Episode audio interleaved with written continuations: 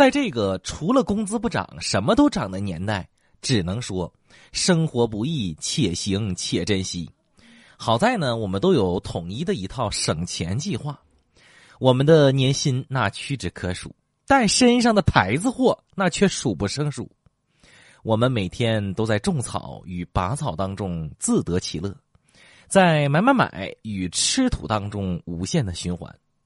前一秒呢还在网上开心的购物下单，下一秒呢就为了五块钱的运费果断退出。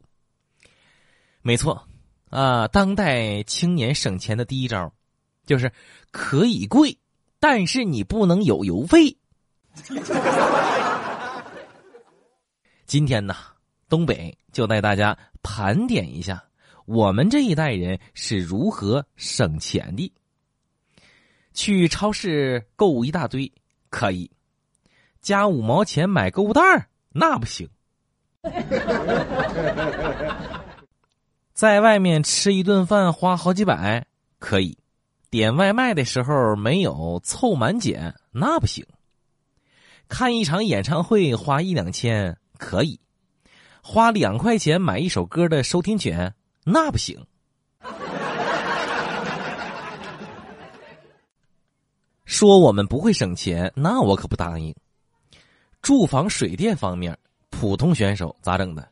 随手关灯断电，能用扇子就不开空调。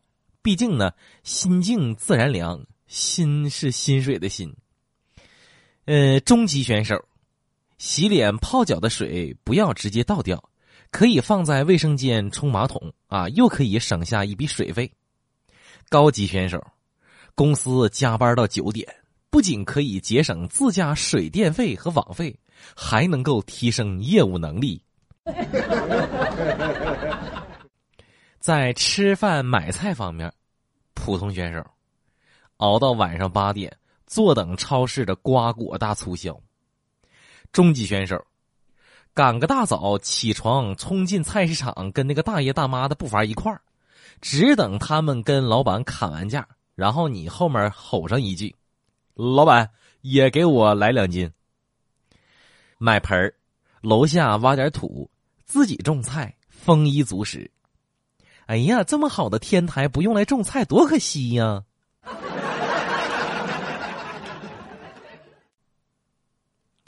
在视频会员方面，普通选手只有在有想看剧的时候才会充会员，剧结束也就跟会员说拜拜了。中级选手专门等到每个季度平台有促销活动的时候再下手充值。高级选手借遍身边所有充过会员的朋友们啊，只要你借号给我。那我们就是异父异母的亲兄弟姐妹呀。